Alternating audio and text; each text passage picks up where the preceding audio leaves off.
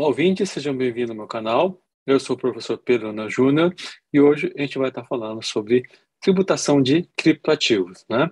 Então, antes de mais nada, não deixe de se inscrever no meu canal e para poder receber as notificações e poder é, estar atualizado do que é, é, está vindo aí para de novidades.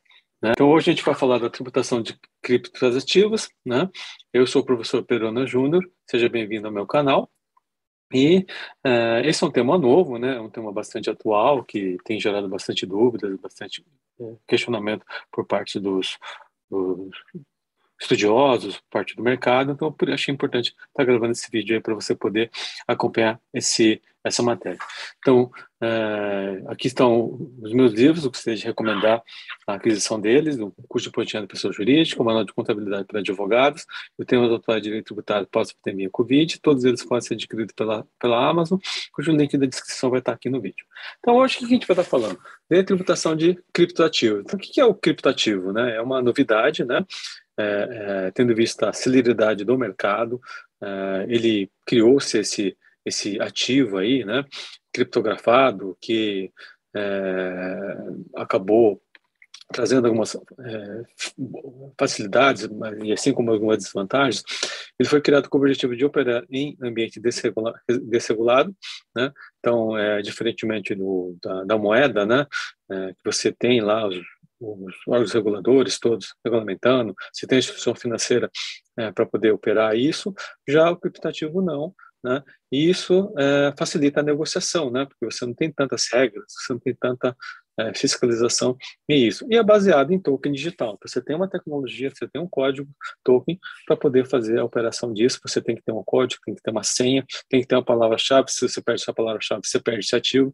Então hoje a gente tem muito é, criptoativo Bitcoin, por exemplo, que as pessoas perderam a palavra-chave e acabou se perdendo. Então, é, tem gente que está tá até na busca dessa palavra-chave para poder voltar a ter a, a acesso à sua criptomoeda, porque isso tem uma valoração muito grande, e com isso você tem as vantagens né, de, de ter menos regulamentação, ser mais ágil em, em, aos, é, em algumas operações, né, e não ter tanta cobrança. Então, é utilizado até em, em, mercado negro, né, em algumas operações, então isso é, um, é, uma coisa que não é muito bacana, e tem essas desvantagens, tem um risco muito grande, né, como ele não é regulamentado, não tem é, legislação específica sobre isso, é, e não tem é, operadores que têm obrigatoriedade legal, tem regra geral de, de, de, cumprimento de obrigação, então isso já algumas desvantagens, mas aquela questão do risco-benefício, né? Então, qual que é o risco-benefício que você pode ter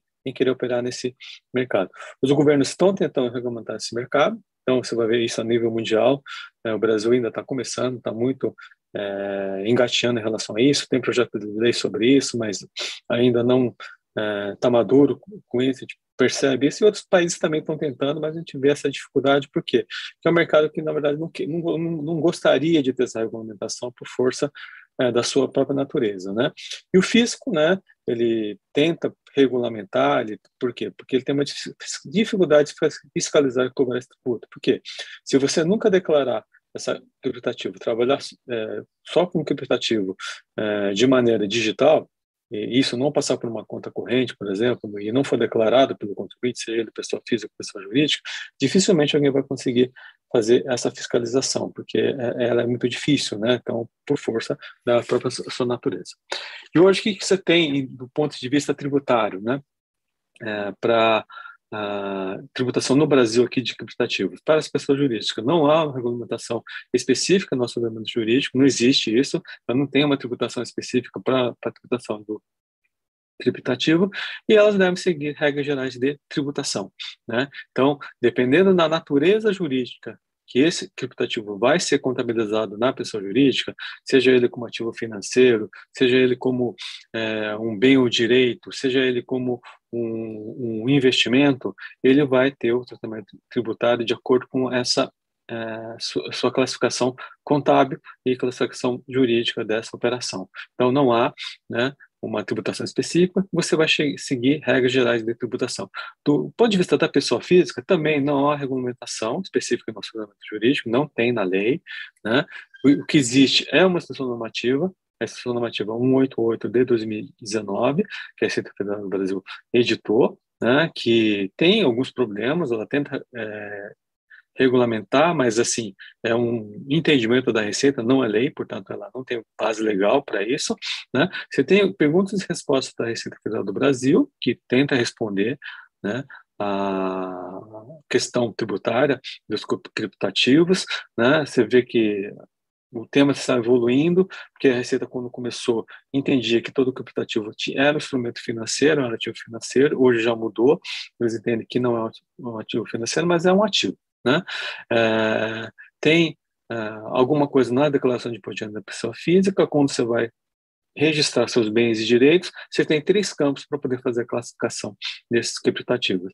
E o entendimento da Receita é que o ganho apurado na venda de um criptativo deve ser tributado como ganho de capital, portanto, vai estar sujeito às alíquotas de 15% até 22,5% de tributação. Na questão da pessoa jurídica, o que é importante, né? É, como eu já falei anteriormente, a importância é a classificação ou a natureza jurídica deste ativo. Então, dependendo da sua natureza jurídica, da sua classificação, do seu registro contábil, ele vai ter uma regra tributária para poder ser tributado. Então, por exemplo, se ele for um ativo operacional, né? Classifico lá como bem direito, recebi esse criptativo é, por força da prestação de serviço, de um honorário que eu prestei, eu como advogado posso receber o criptativo. Isso vai ser classificado como um ativo operacional. E como ativo operacional, ele vai ser tributado, né? Como se fosse dinheiro, né? Então, vou estar tributando isso como um ativo qualquer dentro da minha uh, contabilidade. Isso é uma receita minha, receita da prestação de serviço, e essa receita da prestação de serviço vai ser tributada pelo ISS. Né?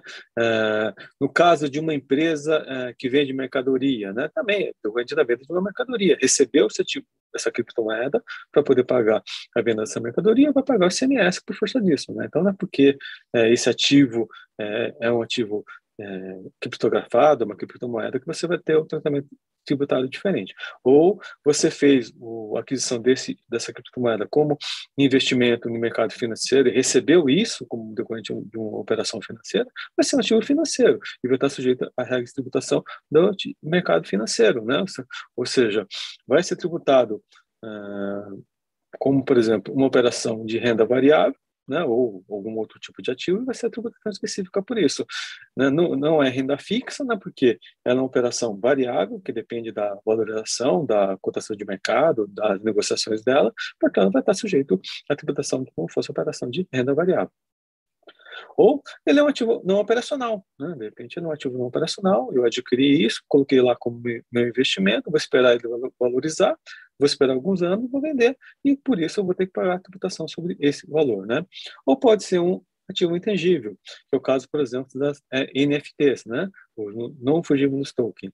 É um ativo é, representado, por exemplo, uma obra de arte, que é, você vai classificar como intangível e no momento que você fizer a venda disso, vai pagar a tributação decorrente do ganho de capital da venda desse valor. E aí tem uma outra discussão. Esse bem, é, essa NFT é uma mercadoria? Ele é um serviço? Ou ele é um direito autoral, porque na verdade ele é representado por um direito que está criptografado, que você tem um token, né, por aquilo. Você tem o direito de, de explorar a, a, aquilo, né? Você tem o direito àquele código, né? Não é que você tem o bem tangível. Ele não é tangível, ele é, é intangível, né? Ele é uma representação digital. Então, qual é a natureza jurídica disso? Está sujeito a ICMS? ou está sujeito ao ISS, ou não está sujeito a nada. Então, são questões que a gente tem que amadurecer e, e só vão ser respondidas né, no decorrer do tempo, assim como a gente teve com software, assim como a gente tem com franquia, assim como a gente tem com outras questões tributárias que é, o Poder Judiciário que vai acabar definindo com a sua tributação ou não. Então, dependendo da classificação da natureza jurídica, devo aplicar o tratamento tributário específico. Isso funciona para as pessoas jurídicas. Já para as pessoas físicas, o que, que eu tenho? Eu tenho a IN é, da Receita Federal do Brasil 188 8 de 2019, na qual ela define, tenta definir o que é criptativo. Então, o que ela fala sistema ativo? Criptativo é a representação digital de valor denominado em sua própria unidade de conta, cujo preço pode ser expresso em moeda soberana, local estrangeira, transacionado eletronicamente com a utilização de criptografia e tecnologias de registro distribuído, que pode ser utilizado como forma de investimento, instrumento de transferência de valores ou acesso a serviços e que não constitui moeda de curso legal. Então, é uma tentativa de definir o que é criptativo, ela sendo, sendo perfeita? Não, mas ajuda, ajuda a gente poder ter um entendimento de que qual seria a definição da Receita Federal do Brasil do que seria criptativo. Aí você tem no, a IN 188 que define é, quem que é a corretor ou exchange criptativo, que é aquela pessoa jurídica ainda, não financeira, que não oferece, que oferece serviço referente a operações realizadas com criptoativos, inclusive intermediação, negociação custódia, que pode aceitar qualquer meio de pagamento, inclusive outros criptativos. Então, para você operar com criptativo, você não precisa ser uma entidade é, regulamentada do Banco Central do Brasil. Qualquer pessoa jurídica hoje, visto que não há regulamentação, poderia comprar e vender criptativo e intermediar essa operação. E a IN 188 ela define esse conceito. E aí, a, a IN 188 vai falar de, da obrigatoriedade das informações, ou seja, quem é obrigado a a prestar informações dessas operações é, do criptativo. Então, é, se a pessoa física opera com uma, através de uma exchange, a exchange que é, domiciliada no Brasil é que é obrigada a prestar essas informações para o fisco. Né? Então, ela precisa é, prestar informações de quem comprou, quem vendeu e qual que é a sua comissão para que o fisco possa fiscalizar essas operações. Se a pessoa jurídica, físico ou jurídica residente no Estado do Brasil, né, é ela que é obrigada a fazer a informação, porque não tem exchange intermediando essa operação, né, se essas operações forem realizadas em exchange redomiciliado exterior ou as operações não forem realizadas através de exchange. Então, se eu fizer a compra de criptativo direto de uma pessoa jurídica ou de uma pessoa física, não tem uma intermediação de uma exchange eh, aqui no Brasil, eu sou obrigado a fazer a declaração dessas informações. Se eu fizer pelo exterior, né, também sou obrigado a fazer as, as informações para a pessoa exchange estrangeira, não tem como fazer isso aqui no Brasil. Aí tem aquela questão das isenções, né? As operações eh, que ultrapassarem 30 mil reais devem ser tributadas e operações que eh, forem inferiores a 30 mil reais são devem, devem ser, é, são isentas da tributação sobre o ganho de capital na pessoa física. E aí tem algumas dúvidas em relação a isso, que a IN fala, as informações deverão ser prestadas sempre que o valor mensal das operações, isolado conjuntamente, ultrapassar 30 mil reais. Então, no conjunto das operações, né, eu tenho lá quatro, cinco operações de tributativo. Se a soma delas ultrapassar 30 mil reais, eu sou obrigado a tributar sobre ganho de capital. Né? Então, uh, havia uma discussão anterior se é isolado ou não, mas da maneira que a instituição normativa determina, tem que ser pelo conjunto das operações, porque o fisco não quer ficar sem a sua fatia da tributação. Né? E aí, é, a IN 188, ele fala quais são as operações que devem ser tributadas pela tributação do criptativo. Quando que deve ser tributado? Então, numa compra e venda, numa permuta, numa doação, na transferência de criptativos para exchange, na retirada de criptativo da exchange, na sessão temporária aluguel dessa, de, desses, desses criptoativos, na dação em pagamento, ou seja, utiliza o criptativo para poder pagar uma dívida, na emissão de criptativos e outras operações que implicam transferência de criptativo. Então, toda vez que houver alienação de criptativo, a, a, a, haveria o fato gerador do imposto, haveria tributação pelo ganho de capital. Então, esse seria o entendimento da Receita Federal do Brasil, através da IN é, 1888 de 2019. Tem algumas dúvidas, é, questionamentos em relação a isso, por exemplo, em relação à permuta, né, que é uma discussão antiga, não só para criptativo, mas qualquer tipo de permuta. Deu STJG, entendeu? Se a permuta se torna, não há que se falar em tributação, porque o ganho só ocorreria quando efetivamente houvesse um, um ganho, é, mas falando jurídica e econômica dessa renda, então a permuta, se não tiver ter, torna, não teria esse, esse valor. Então, essa discussão também permanece em relação aqui aos, à tributação dos criptativos. Então, a gente vai ter aí bastante coisa ainda para amadurecer, bastante coisa aí para poder é, é, evoluir sobre o tema. E o objetivo desse, dessa, dessa minha videoaula é justamente introduzir esse tema para você, que está estudando o assunto, é, tem bastante coisa aí para poder estudar, tem pouca coisa escrita ainda, mas é um tema que vai evoluir, está surgindo alguns cursos no mercado em relação a isso. Então, é, segue aqui as minhas redes sociais, segue aqui é, os meus contatos, né? Eu agradeço por estar tá assistindo o nosso vídeo. Se gostou, compartilha, se inscreve no canal e eu vou, vejo você na próxima aula. Obrigado, até a próxima.